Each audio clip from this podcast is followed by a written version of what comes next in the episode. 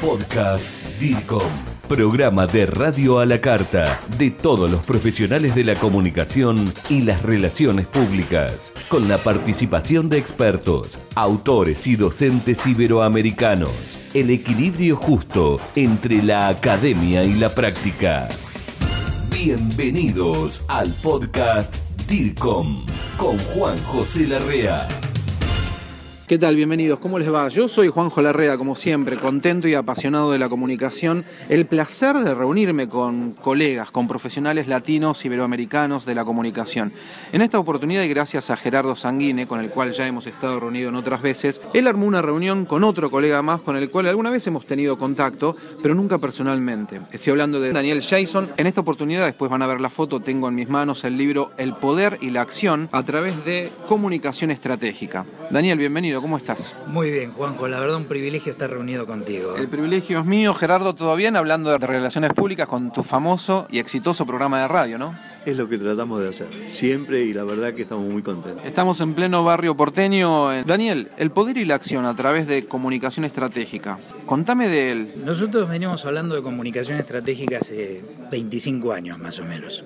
Y en estos 25 años se han dado algunas mutaciones a partir de diversos insights que me dio la práctica y el estudio, no solo el estudio, sino fundamentalmente basados en la práctica. Y es en función de eso que eh, se fueron creando instrumentos para intervenir en la problemática de la comunicación, pero de una manera mucho más enriquecida de lo que lo hice cuando se publicó el primer libro mío, que se llamó Comunicación Estratégica, pero fue hace 25 años.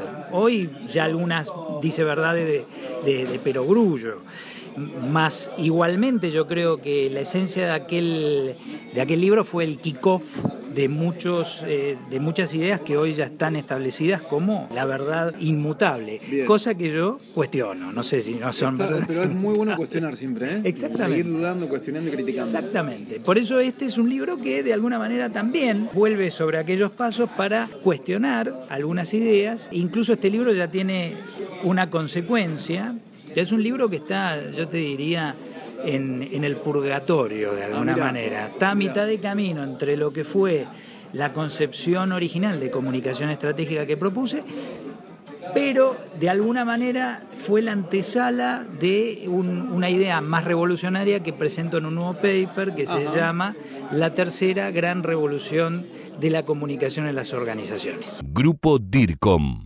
Pasión por la comunicación y la gestión. Suena importante y ambicioso el título. Sería la continuación de tus dos libros y ese paper hoy está público, ya se puede leer, se puede consumir.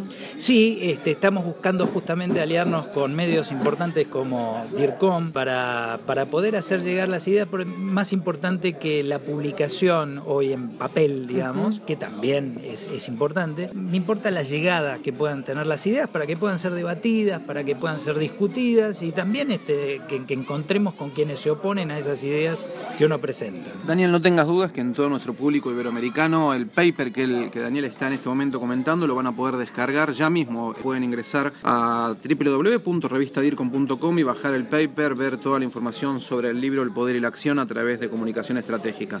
¿Qué críticas tendrías, Daniel, hoy por hoy, ¿no? en el año 2015? ¿Qué críticas, qué comentarios, qué reacciones se te ocurren sobre el colega, sobre el profesional de la comunicación hoy? En principio tengo que, pedir un derecho a réplica porque no es, de. chicana la que te dice, no, por favor. me encantó, me encantó. no, si justamente fue para disparar el tema, no, no. Sería contrario a lo que pienso íntimamente, ¿no? Pero este, tu planteo es al revés.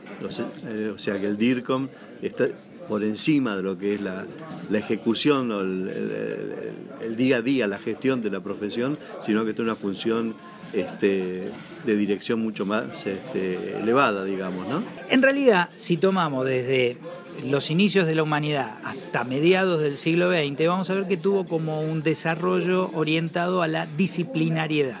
Es decir, cada una de las disciplinas, diseño, publicidad, relaciones públicas, fueron evolucionando dentro de sus propios campos con sus límites. Individuales cada una. Efectivamente. Bien. Lo que vemos a partir de mediados de la década del 60, por decirlo, este, no tiene límites muy claros, la verdad esto lo establezco como una intuición. Sí, sí. Vamos a ver que empieza a hablarse de la articulación de las distintas disciplinas.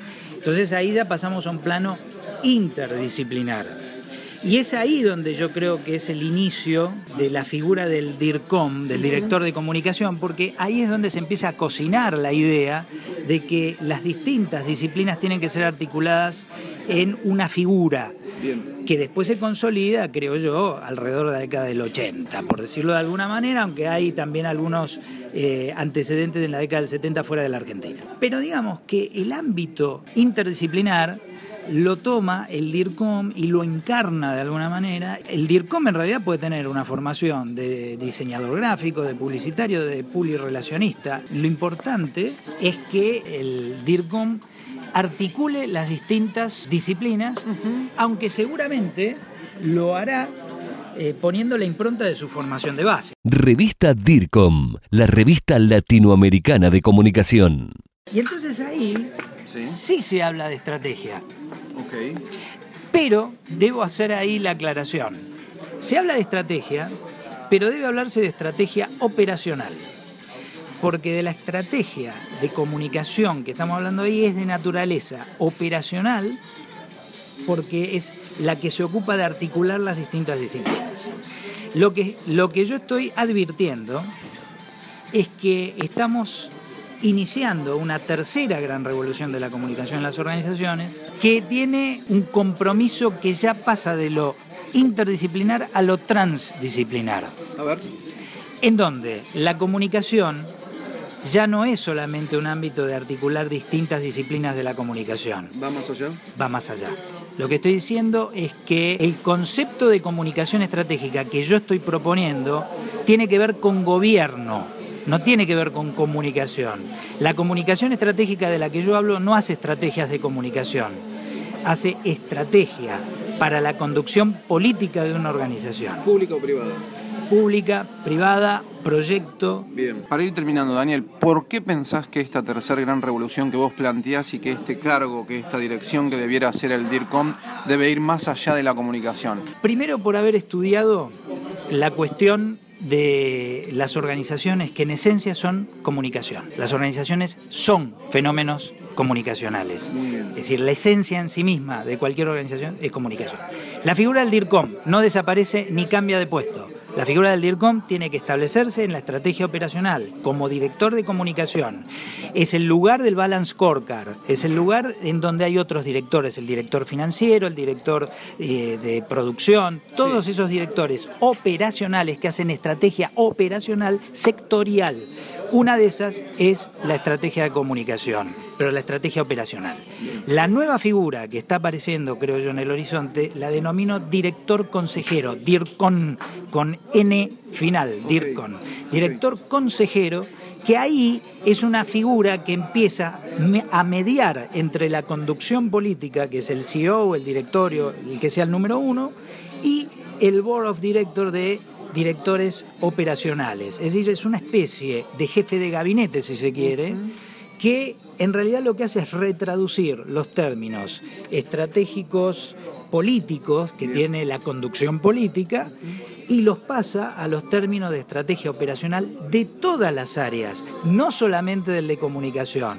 El de, el de comunicación es un director más entre todos los directores, pero como la esencia del sistema social organización es la comunicación, quienes la gobiernan tienen que gobernarla con la lógica del lenguaje.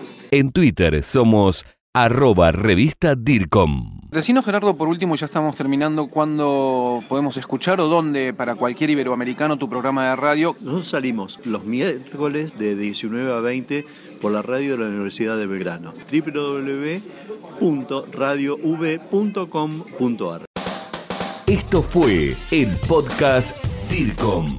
Pasión por la comunicación y la gestión. Grupo DIRCOM. Hablamos de comunicación en español. Hasta la próxima.